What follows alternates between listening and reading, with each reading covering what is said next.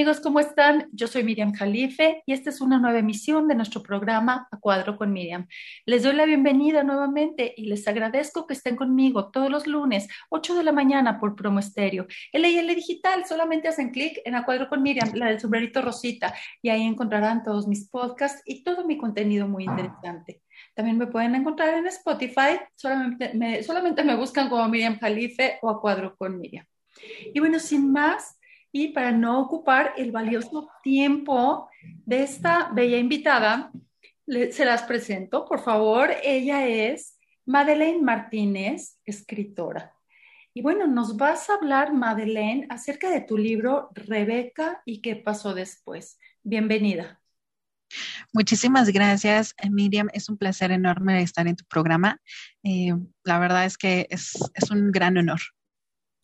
Por favor, a mí me encanta y te agradezco a ti que, estés y que hayas aceptado esta invitación. Y el honor es mío, eh, Madeleine. Pues bueno, le quiero platicar al, público, a nuestra querida audiencia. Eh, bueno, tú, tú me contactaste, me platicaste acerca de este libro, de tu proyecto, que habla acerca del suicidio, ¿cierto? Es correcto, es correcto. Tú estás en unión con una querida y bueno, también talentosa escritora. Ella es Victoria Ortiz Loyo. El programa pasado estuvo, estuvo, ella en este espacio y estás en alianza con ella, ¿cierto? Están como llevando a cabo un programa promoviendo también sus libros y su escritura. Esto son experiencias vivenciales, son experiencias propias y es lo que ustedes viven en casa. Sí, claro que sí. Eh, ella, la verdad es que nuestra coincidencia fue, pues, mm, casi, casi increíble porque eh, quien en ese momento estaba, bueno, más bien quien estaba a cargo de la distribuidora Mar de Libros se llama Ariel Melgar. Ella, yo ya había trabajado un poco tiempo atrás, pero pues nunca habíamos, este, como platicado de otros escritores, ¿no? Y ella un día sin más me llegó y me dijo, léete este libro. Y yo le dije, no, por favor, ya déjame de poner tantos libros a leer, porque a veces es mis libros los que leo y luego que ella también me daba, pues sí, era como de, ay, espérame tantito. Y me dijo, ella es una gran escritora, necesito que la leas para ver si pueden hacer algo juntas. Entonces fue bastante, bastante divertido eh, poder leerla en el sentido de, de nuestra unión, ¿no? Más bien esa parte fue como, bueno, la metemos en las presentaciones pero leerla la verdad es que sí me impactó demasiado. Em, ella es una extraordinaria mujer, la verdad, Victoria, eh, yo la admiro demasiado. Y no sé, la verdad es que los temas, como bien lo comentas, se, se congenian, son enfermedades mentales y nosotros nos dedicamos justamente a esto, contar a través de la experiencia, pues estas situaciones. Para refrescar un poquito la memoria del público, el programa pasado se trató de un caso de esquizofrenia lo que vive Victoria en casa. Ella escribió, su libro acerca de Viviana, su hija, que sufre de esquizofrenia. Y bueno, como, como ella, o sea, cómo comenzó todo, sinceramente no he leído el libro, que, que lo tengo ahí, o sea, lo tengo que leer, pero bueno, eh, lo que entendí es cómo comenzó todo y cómo se vive en casa, esta, y, y no nada más es para la persona que padece este trastorno o esta condición mental o enfermedad mental, sino para que para todos los que la rodean, para su madre, que es su cuidadora, para su familia, etcétera, ¿no? Hasta para los vecinos. Pero bueno, vamos a hablar, por favor, Madeleine, de ti, de tu libro, porque también eres una talentosa escritora. Platícanos, por favor. Ay, qué linda, muchas gracias. Eh, sí, tengo eh, tres libros publicados entre ellos Rebeca y qué pasó después. Eh, he participado con 16 textos en antologías nacionales e internacionales. Eh, he colaborado eh, con algunas casas productores independientes, tanto de teatro como de guion, de, perdón, de cine, con guiones. Y em, pues es que este tema, la verdad, sí, sí me encanta, me encanta abordarlo en el sentido de que nos ha ayudado muchísimo para quitarnos este tabú que tenemos. Y si bien lo comentas, el caso de, Vicky sí, fue, sí es impactante, también eh, queremos rescatar, ¿no? De alguna forma tener como esta esperanza que, hemos perdido a través de los años.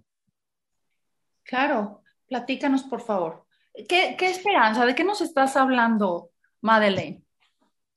Bueno, primero, eh, si me lo permites, quiero comentar que Rebeca, ¿qué pasó después? Nació ya hace más de nueve años. Este, sí, nueve años. Mi hermano se suicidó. Y esta es la inspiración fundamental que ocasionó que Rebeca ahorita esté publicada. Eh, hace, a la pérdida de, de, mi hermano, la familia sufrió bastante. Eh, fue un proceso que hasta ahorita nos ha costado trabajo nos traumó bastante y siempre he comentado que el suicidio eh, siempre deja un mensaje brutal en la familia. Si bien eh, hemos hablado del suicidio a través de la psicología, ¿no? Podemos coger un libro y decir, ah, la depresión lleva al suicidio porque los procesos químicos del cerebro no funcionan bien. Eh, podemos decir también que la ansiedad orilla a que una persona llegue a tomar esa decisión, pero lo que se vive de este lado creo que eh, no, yo no he tenido eh, la fortuna de leer algún libro como tal. Eh, Rebeca, ¿qué pasó después? Quiere rescatar esta parte, de que seamos conscientes, de que pues formemos parte de la prevención. Ok, mencionas que tu hermano se suicidó. Fíjate, lo vemos tan simple, tan ajeno, ¿no? Se suicidó. Pero espérame, aquí vienen muchas cosas en primera, ¿por qué se suicidó? El antes, ¿no? El después. Todo lo que implica el que tu hermano se haya suicidado. No sé si ahorita nos vas a platicar cómo fue, por favor. Eh, el, el, o sea, lo que pasó inmediatamente, si lo encontraron, supieron, les avisaron, cómo estuvo, el shock, ¿no? supongo, y, no, no, quiero atreverme, ¿no? a, emitir y muchísimo menos juicios, ¿eh? pero supongo que también pasa la culpabilidad por, sus mentes, por su cabeza, o no sé, ¿no? Mil, mil, cosas. Y luego lo que sigue después, después de un mes, después de dos meses, después de un año, después lo que pudo haber sido, ¿no? Claro, sí, la verdad, no, y hasta la fecha, como, como te comento, o sea, hasta la fecha es, es bastante, ay, complicado, ¿no? Pero sí, ¿qué crees que eh, nosotros nunca nos percatamos de esa situación?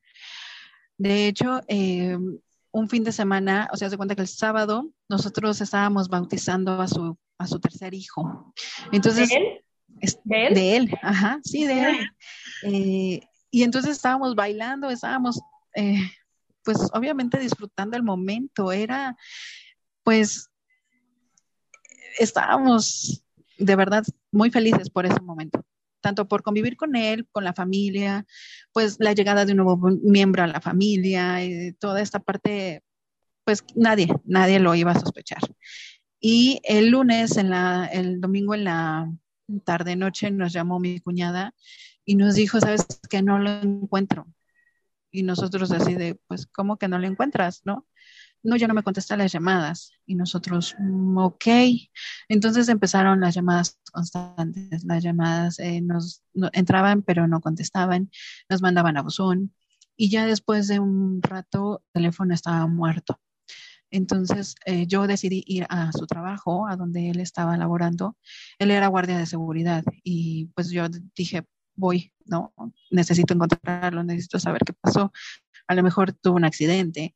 No sé, todo, te pasa por la cabeza menos pues un suicidio, ¿no? Entonces, eh, fui, no me abrió la puerta, eh, nos preocupamos más, pero pues conociéndolo relativamente un poco, eh, dije, ah, se ha de haber ido a tomar con sus amigos, ¿no?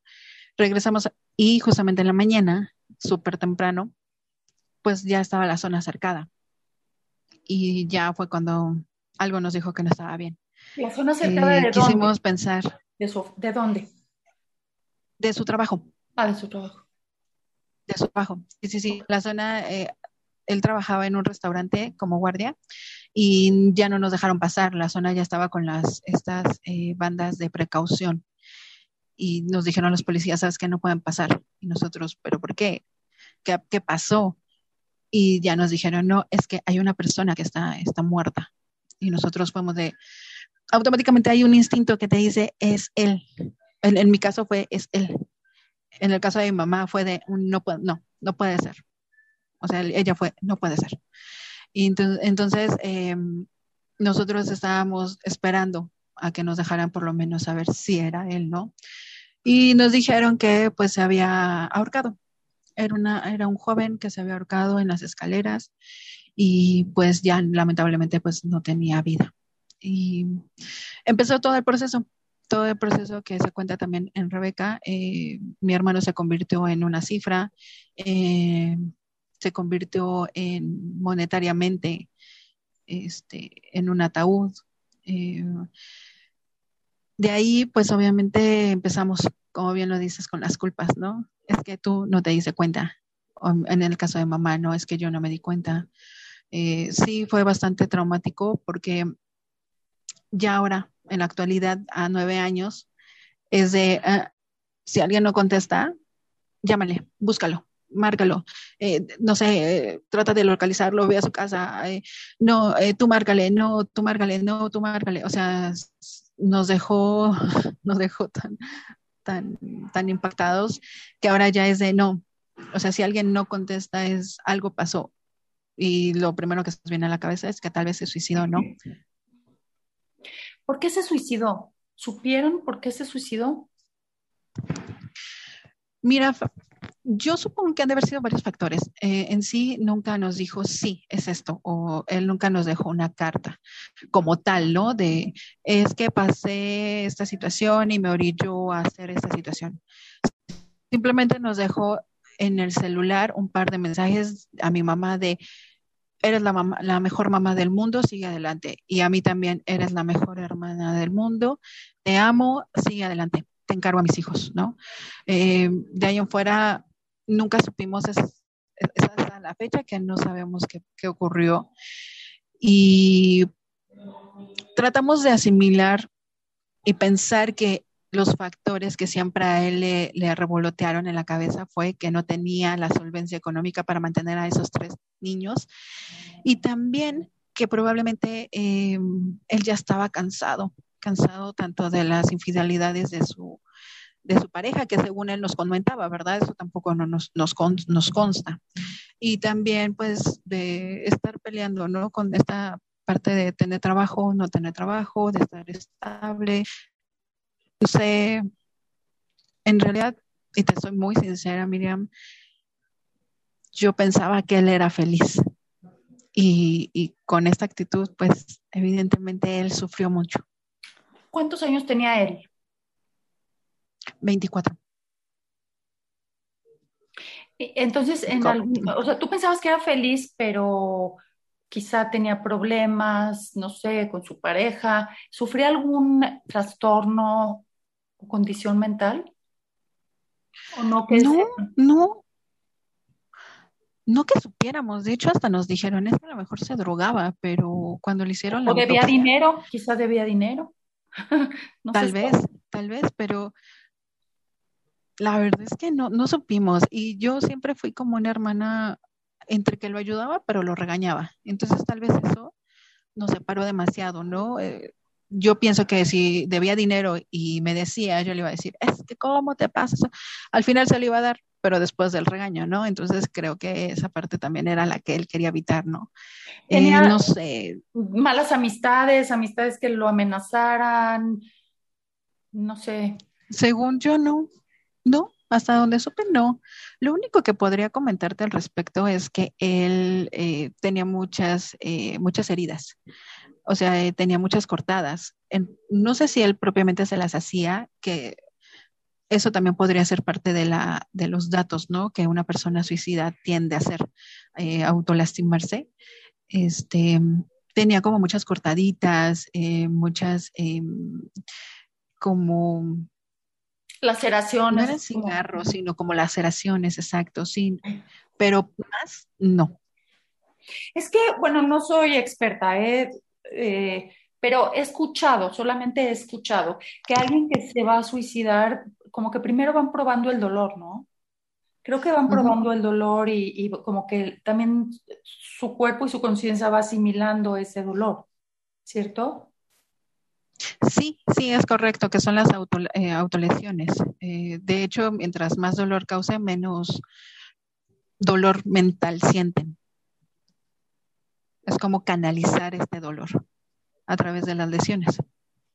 ¿Y qué pasó después? Platícanos, Madeleine. Pues mira, mi mamá quedó bastante afectada. Este, la familia, así como te comenté, eh, nos estábamos tirando de es que fuiste tú, es que yo, es que todos, ¿no? Eh, pero la verdad es que eh, ahí pasamos por otro proceso, que justamente es lo que el objetivo que tratamos con estos temas. Eh, cuando pasó la situación, nosotros a los más jóvenes. Un segundito, perdóname. Si te puedes retirar un poquitito el micro, el micrófono. Solo retíratelo poco. Está bien. Sí, está perfecto. Eh, eh, justamente entre los jóvenes nos empezaron a cuestionar de qué pasó. Estaba muy joven, ¿por qué? Y nosotros de, no, pues sufrió un infarto. Nosotros, entre que nos sentíamos avergonzados de la situación, como que también no queríamos que se repitiera, ¿sabes? Era como ¿Cuáles jóvenes? ¿Cuáles jóvenes? Los jóvenes eran mis primos, bueno, son mis primos. Eh, hay, hay gente más, eh, tengo primos de 18 años, en ese entonces tenían 12, 15 años. Entonces era como de, no te creo que se haya infartado porque era muy joven. O sea, dame una, una buena respuesta de qué le pasó. Y entonces, eh, justamente todos decidimos que hablarles con la verdad era lo más apropiado. Y les dijimos que sí, se intentó suicidar. Bueno, más bien, más, perdón, se suicidó. Y ellos mismos dijeron, ok, entonces creo que por ese camino no tendríamos que seguir, porque como vimos que todos fuimos devastados por esto, ya no, creo que hasta ahorita ellos tienen muy claro que esa parte, que esa opción no se puede considerar. Y ellos fueron los que justamente nos enseñaron a, pues, a no mentir con, con esta situación, porque también la religión nos ha dicho que quienes se suicidan, pues, no van al cielo, van al infierno. Entonces también esa parte nos estaba, pues, carcomiendo, ¿no? De, no, pues no hay que decir eso porque somos, somos, seríamos apestados por, por la religión, ¿no? Y pues son mitos que obviamente se van haciendo y, nos vamos llenando de cabeza con toda esta, con esta situación. Y ya lo comprendimos. Ahorita ya estamos en la posición de, sí, lo decimos abiertamente, tratamos de hacer cada uno su parte, ¿no? Para que esta situación jamás a alguien le vuelva a pasar. ¿Fue el escribir tu libro fue como una especie de catarsis? Sí, Sí, de hecho sí, porque tuve que hacer una investigación. De, la investigación la empecé por, por mi hermano, porque dije, ¿qué pasó? ¿No? En la desesperación de, no, por favor, quiero una respuesta. Eh, eh, lo que tú me dices, no. O sea, no lo puedo yo asimilar como, como hermana de, como hermana, ¿no? Este, pero ya después fue como, vamos a hacer la investigación para saber más analíticamente, con la cabeza más fría. Y me dio miedo las cifras que tenían los jóvenes. Los, eh, el suicidio entre los jóvenes ha aumentado eh, considerablemente y me aterró. Me aterró que una mamá pase por esa situación, una hermana pierda a su hermano, a su amigo, a su confidente, e hice Rebeca. ¿Y qué pasó después?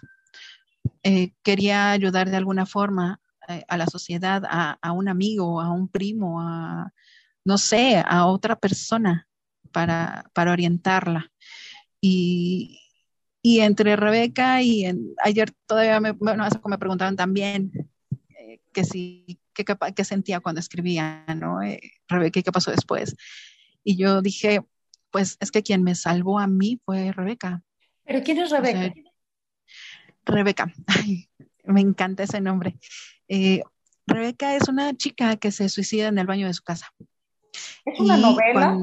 ¿Es una no, es un cuento. No, es un cuento. Un cuento. Sí, y justo cuando llega al limbo, este, se encuentra con Rafael, el guardián del lugar. Él le enseña a través de, estas de unas pantallas qué pasa después de que ella se suicida, qué es lo que vivimos, qué pasa cuando eh, ante la sociedad, ¿no? La, se acerca, es un proceso legal, eh, qué pasa cuando se entera su mamá y su hermano, eh, qué pasa cuando se enteran sus amigos, quiénes realmente sí se afectaron por la noticia y quiénes no, qué es lo que actualmente viven los jóvenes, ¿no? Muchas veces se juntan con personas que ni al, que ni al caso, ni quieren ser sus amigos, pero pues ahí están, ¿no? Y em, Rebeca me salvó, la verdad fue una sensación bastante eh, como bipolar, ¿no? De sí, lo, sí, no, no lo voy a escribir y de repente es de, no, ya tienes un objetivo, cúmplelo, hay que ayudar, hay que hacer algo. Eh, y otra vez, ¿no? De, no, pero es que me duele mucho saber que a lo mejor mi hermano pudo haber tomado esta decisión y, y, tomó esa decisión o pudo haber hecho esto o no pudo haber hecho esto. Entonces es como esta disyuntiva, ¿no? De si lo termino o no lo termino. Y cuando ya a, al final, cuando me di cuenta, ya ya estaba terminado el libro. Tú creaste a Rebeca, Rebeca es un personaje. Sí, sí, sí, sí, tiene un poco de mi vida, pero el, eh, yo creo que el 50% es un personaje ficticio. Ok, a ver, ahorita que, mencionaste esto de los procesos legales, ¿qué pasó después eh, en este, de, este, de este lado, en los procesos legales, supongo, ¿nunca sospecharon que fue homicidio, por ejemplo, que alguien lo forzó? Eh, ¿los, ¿Los investigaron a ustedes? ¿O qué pasó? No, no, no, no, tal cual no, no nos investigaron a nosotros. Eh, la, la, forma en que él había escrito esos mensajes eh, dieron por hecho las autoridades que era un suicidio. Nosotros nos queríamos hacer a la idea de que realmente alguien lo había matado porque no queríamos aceptar su muerte, no de esa forma, no tan abruptamente, abruptamente ¿no? No por su mano, más bien es que esa era como la palabra, ¿no? Eh, nosotros queríamos eh, pensar que alguien nos los había arrebatado, ¿no? Y buscar algún un culpable que no fuera él pero precisamente porque no queríamos aceptar que él lo había hecho. Entonces, eh, cuando nos informan a nosotros que él, él está muerto, este, llega la camioneta, o sea, tardan muchísimo tiempo, llegan, el, llegan la, los peritos, la camioneta blanca. Siempre me encanta decir la camioneta blanca porque es bastante terrible este, me da escalofrío solamente de ver una, ¿no? Eh, pasar en la calle de, ay, allá van a, recoger a alguien. Entonces, eh, llega la camioneta y se baja gente a tomar fotografías, este, también llegan a um, medir, no sé, llegan como a hacer toda esa parte. Por eso también dudamos mucho que fuera como un asesinato, porque no arrojaron nada, no arrojaron eh, balas, la chapa nunca se comprometió, eh, como que no habían indicios de. O sea, todo fue en el, el, restaurante estaba cerrado. Sí. Sí. él estaba solito ahí. En el Solo. Sí, de hecho, quien lo encontró, así al principio, así, así, sí, luego, luego, fue el guardia que le tocaba al día siguiente. Entonces, sí, cuando nos enteramos que fue el señor, yo corrí con él y le dije, perdón, discúlpeme, ha de ser, ha de haber sido muy traumático para usted esta situación. Y me dijo, sí, pero mejor yo voy a renunciar. Y yo, qué pena, perdóneme, señor. Estaba muy apenada, de verdad. O sea, todo fue como que así muy rápido y casi actuamos por instinto. Y nos decían, bueno, ahora se tiene que ir una parte al MP y otra parte acá porque aquí vamos a hacer los trámites eh, para que les entreguen el cuerpo para que ustedes lo puedan quemar. Pero de este lado, este, tienen que ir a reconocer el cuerpo para que se los puedan entregar con los papeles que yo te voy a dar. Entonces era de, pues hay que dividirnos, ¿no? O sea, unos váyanse a este lado y yo me fui al otro lado con otros familiares. Ahí me hicieron como las entrevistas, ¿no? De qué pasó, si tenía amigos, que igual, que si tenía amigos malos y los podía, lo podía matar, este, qué había pasado días antes, meses antes, recogí sus pertenencias. Y del otro lado me estaban esperando con esa alta para que yo pudiera, pues, pues pudiéramos recoger el cuerpo en el otro lado donde estaban haciéndole la autopsia. Entonces, eso es un proceso legal. yo tenía 25. Ah, 25, nos llevábamos por un año. Ok. Sí, sí, sí, sí, sí. Y dime una cosa, ¿las autoridades se mostraron empáticas o se muestran empáticas ante el dolor de las personas o solamente lo ven como trámites, estadísticas? Pues mira, las que me tocaron a mí sí fueron de, bueno, a ver, vamos a ver, dígame esto y esto y esto y esto. Y yo, sé yo, sé yo y tenga. No se portaron groseras en ningún momento y yo mentiría si te dijera eso, pero sí se comportaron como de, bueno, el que sigue, vamos, el que sigue, el que sigue. O sea, creo que ya están acostumbrados a ese tipo de trabajo que ya lo ven tan normal, ¿no? Entonces, no se portaron mal, tampoco es como que me dijeran, ven, te abrazo, eh, déjame darte el pésame, pero sí fue como, vamos a hacer esto. Y fueron, respetuosos, pero tenían que hacer su trabajo. Exacto, exacto. Eh, fíjate, eh, tú mencionas cosas muy interesantes porque además tú estabas apenada con el otro guardia, fíjate, estabas apenada, tenían también pena de decirle a los primos, a los familiares, Fíjate cuántos conflictos internos se manejan o el, o el tomar los actos de la demás gente bajo tu cargo y tu responsabilidad. Sí, la verdad es que no quiero, no quiero sonar como la que salvó el momento, porque no fue así. Eh, pero las responsabilidades que se, que, que se me adjudicaron en ese momento eh, pues fueron las necesarias, o sea, las que yo tenía que haber acatado. Y de hecho yo tenía que ir al, al, MP. Eh, mi mamá estaba en shock, o sea, sí, sí. y la, las un... No, sí, sí, no, ah. pero, pero, pero yo a lo que me refiero es, tú te estabas disculpando por tu hermano. Sí, sí, de hecho creo que esto lo hacía usualmente. en vida también varias veces lo hacía. Ay, perdón, perdón, pero que era la costumbre. Y es porque también eh, tú comenzaste el programa con esto, eh, a ti te daba pena con la demás gente, ¿no? Decirles, hasta te daba pena con Dios. No vamos a decirlo para que Dios no lo escuche. Sí, y era tan obvio, ¿no? sí, la verdad es que de hecho, por ejemplo, eh, justamente ese momento, en ese momento que estaba pasando toda la situación, hasta de verdad fui con, la, con las personas, eh, con los dueños del lugar, y les dije, de verdad, perdonen la situación. esto no sabíamos, no sabíamos nosotros que iba a hacer esto. Eh, me parece ser, no me creas mucho, escuché que creo que ellos también tenían que haber pagado una multa por que él se suicidó no sé, o sea, no, no tengo muy bien claro, pero hasta eso me impactó. Y entonces puede, eso, eso me orilló a hablar con ellos y decirles disculpen. Y llegó la, la esposa del, del señor, del dueño, y me dio un sobre. Y le dije, ¿esto qué es? Perdóneme. Y me dice, mira, te voy a regalar estos libros de rezo y este rosario. Y yo dije, ok, muchas gracias. Me dijo, nunca te olvides de, que él no te va a dejar sola. Y yo dije, ok, gracias, pero mis reacciones fueron, como, como te comento, fueron más automáticamente que, por de, no, muchas gracias, o sea, naturales, vaya.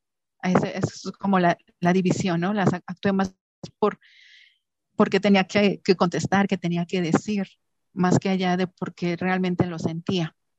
Y me regaló un crucifijo de madera que de verdad estaba yo sentada en la banca del MP y me lo até a la mano y lo traía de esta forma. Yo le decía, por favor, no me dejes, no me dejes.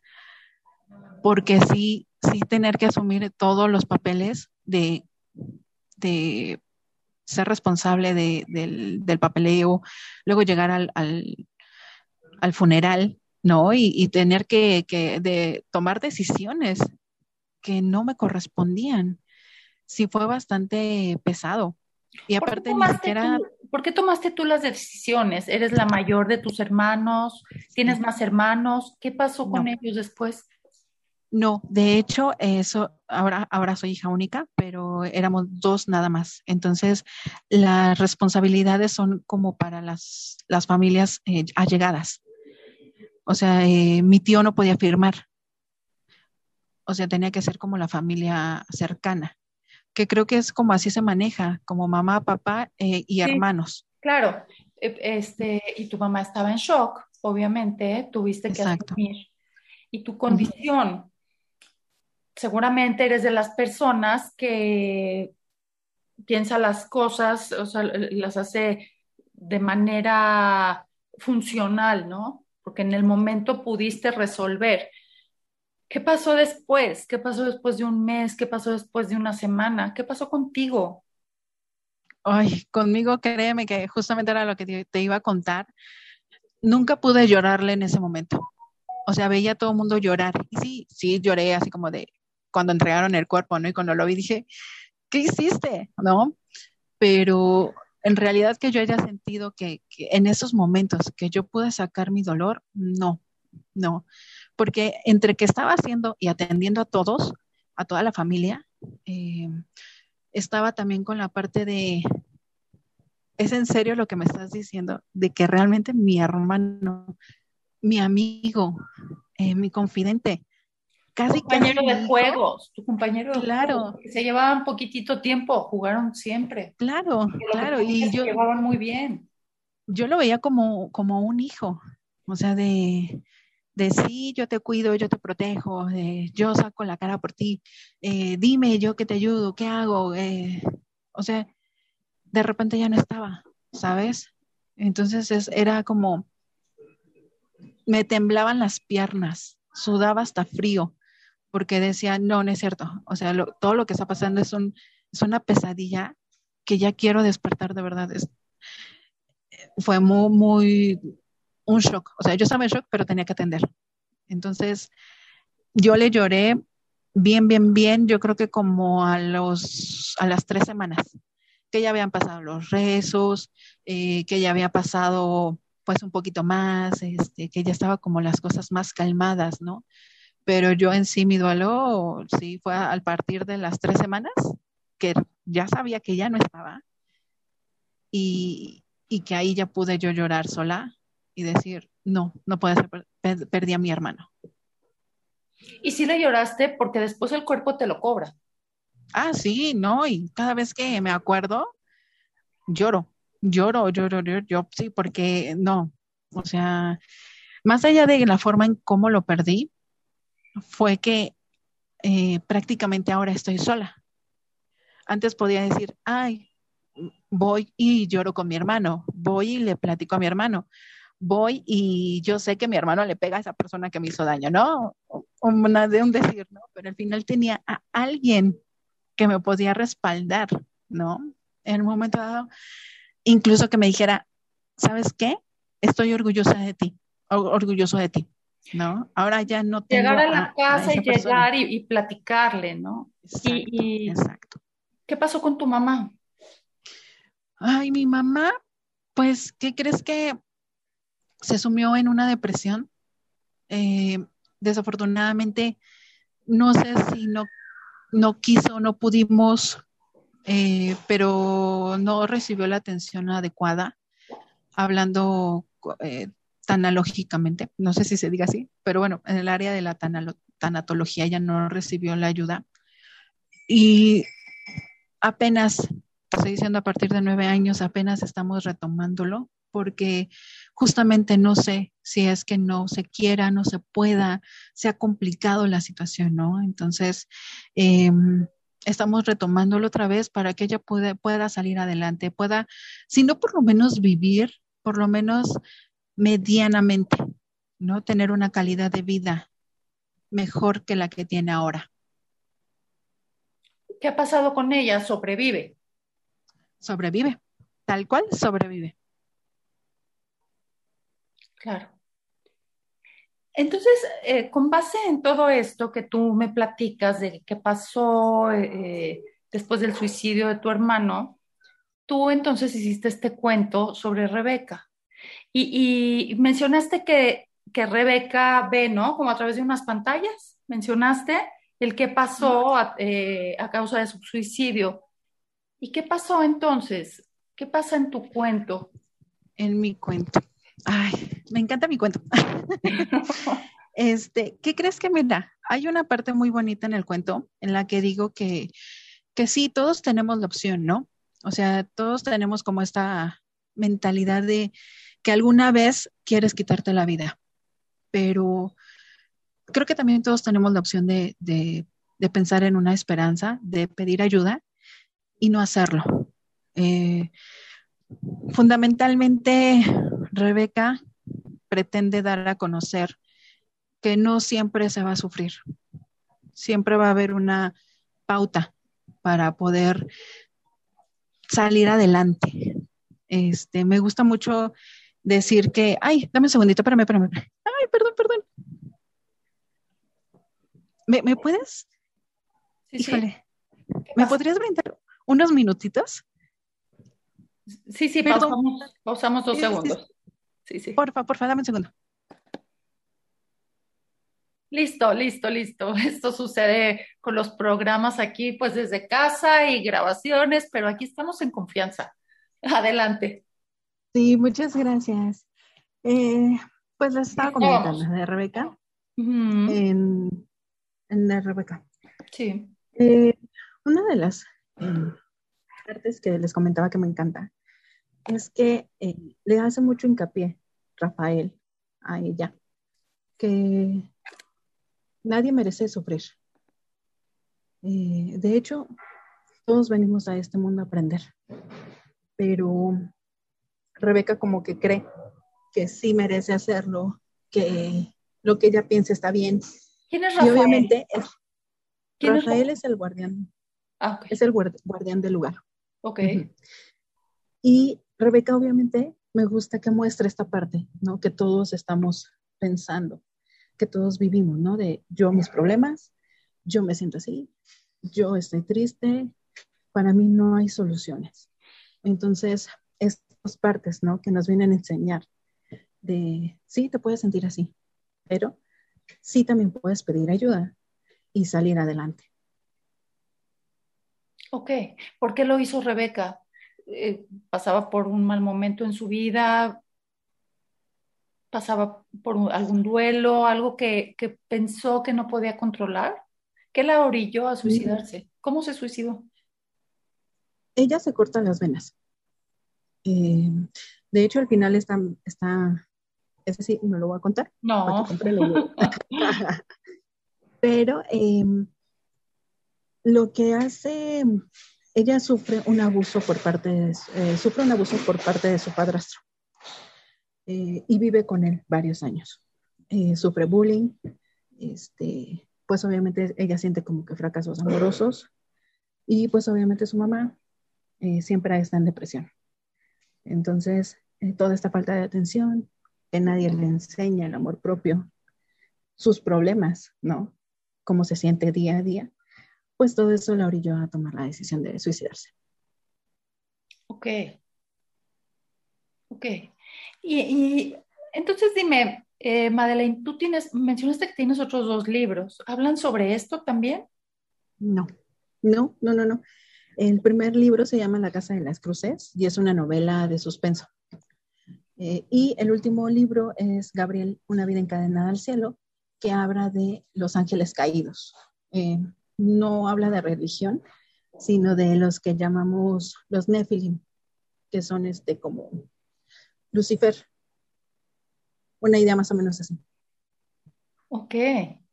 Nada que ver. ¿Esto lo escribiste después de que de lo que pasó con tu hermano? Eh, no, el primer libro de las, Cruces lo escribí antes, en el 2013.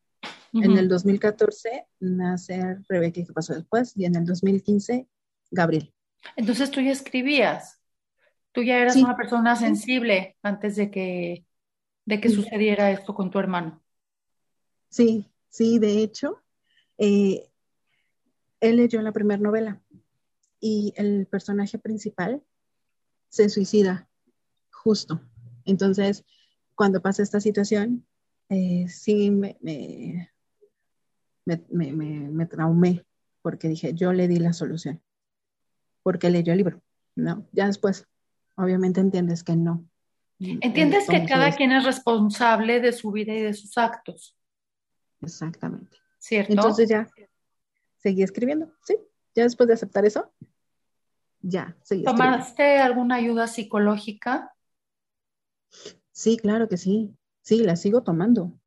Sí, sí, sí, porque a veces es como que vas en retroceso. Piensas que ya estás superando algunas cosas y vuelve al recuerdo, ¿no? Y otra vez como que empiezas a... Yo en, mi caso vuelvo a flaquear y digo, creo que necesito otra vez un poquito de guía, un poquito de ayuda. Ok. ¿Tu mamá toma ayuda psicológica? Sí, también.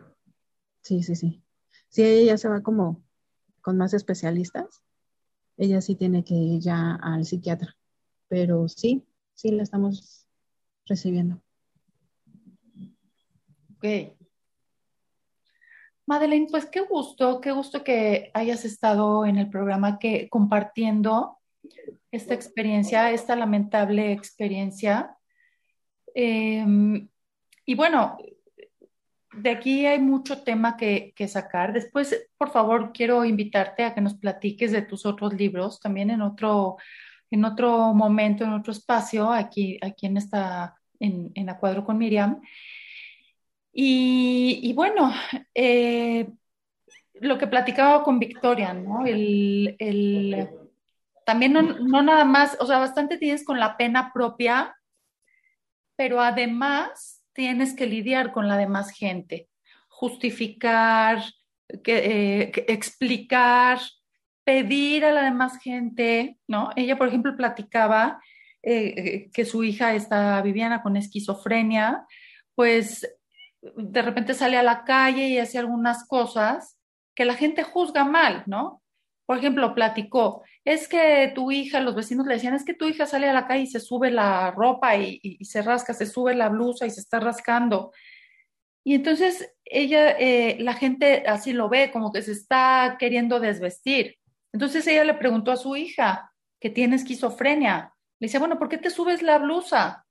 Le dice, porque siento que me están electrocutando. Dice, porque me están electrocutando, porque ella es esquizofrénica y ella cree que es real. Dice, porque me están electrocutando.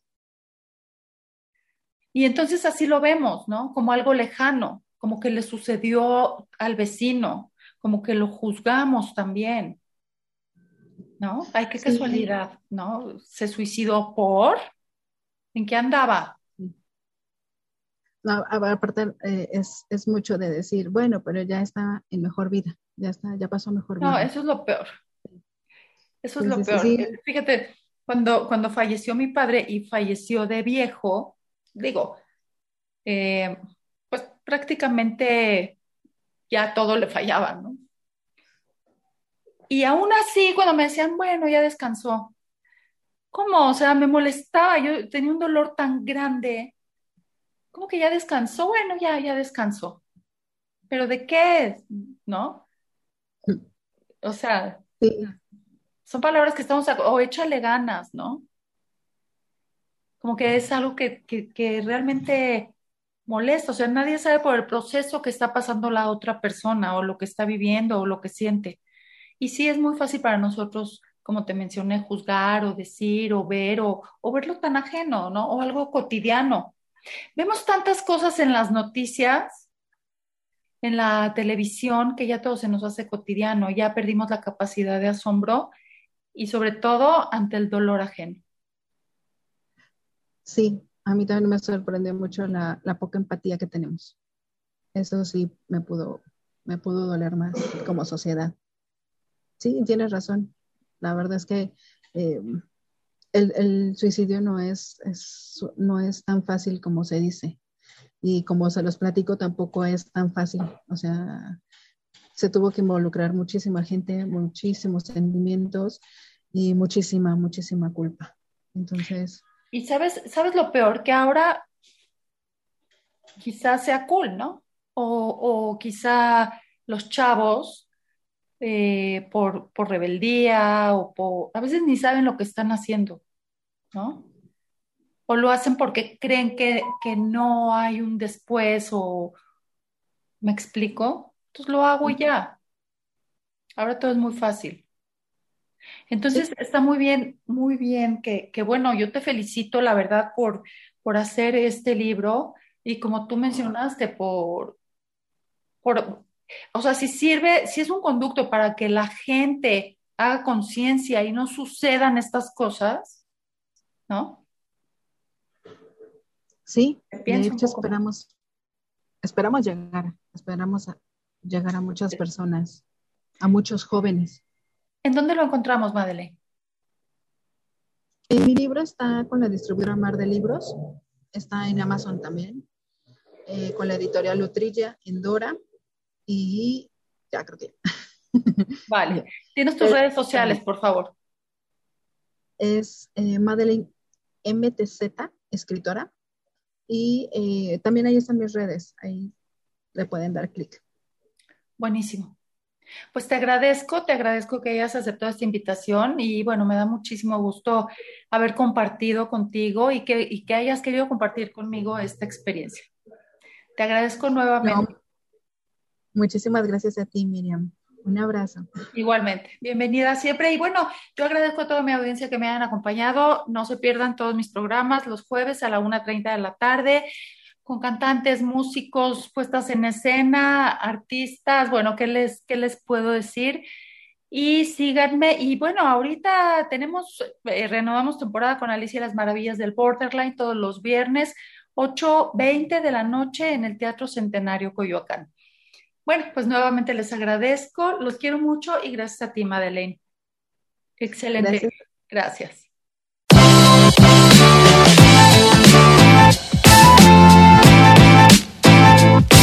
Right.